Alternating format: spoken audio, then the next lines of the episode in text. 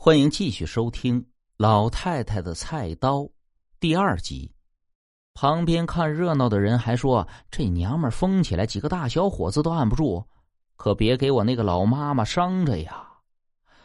没成想，奶奶进去之后，那女人立刻显得不安起来，眼神也不那么直勾勾的了，而且急得背过身去乱转，斜着头都不敢正眼瞧瞧我奶奶。我问我爸。老奶奶是怎么做法驱邪的呢？我爸说：“哎呀，做啥法呀？就是拉鼓聊天儿。这老太太就在他们堂屋里一把椅子上坐下来，然后就说：‘我不管你是哪里来的神呐，哪里来的仙儿，今儿我在这儿请你呀。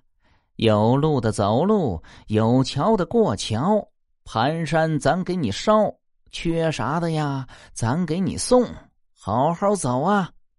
反反复复的打开都是这一类劝人的话。然后那个女人刚开始还老实听了，没一会儿又发起疯来，蹲在地上，抬着头，恶狠狠的看着我奶奶。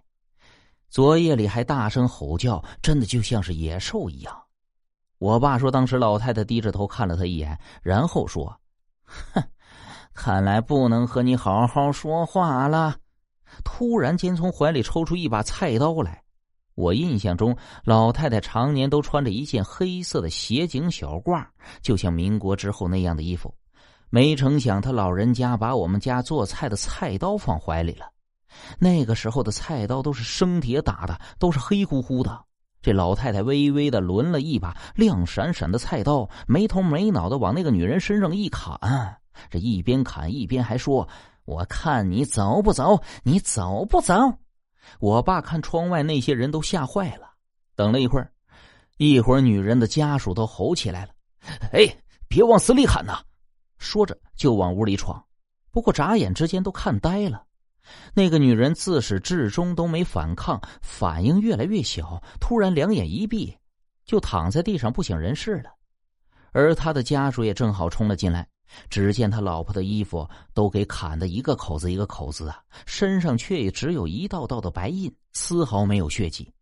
我这老奶奶说呀：“没事了，你找根缝衣针，给他扎两下呀，就没事了。”后来的疯女人呼呼的睡了一天一夜才醒的，听人家讲了这事儿，还专门带着礼物跑我们家来，那家人自然是千恩万谢。还准备了一个二十块钱的手绢包要给我爸，结果我奶奶坚决不要，说她当年跟老师学这个的时候就立过规矩，不能收钱，否则一切手段都会失灵的。然后说，也就是我爸推他过来也辛苦了，你们弄一桌子好菜给孩子吃吃就可以了。我爸跟我说，人家弄的那一桌饭呐，还真挺硬的。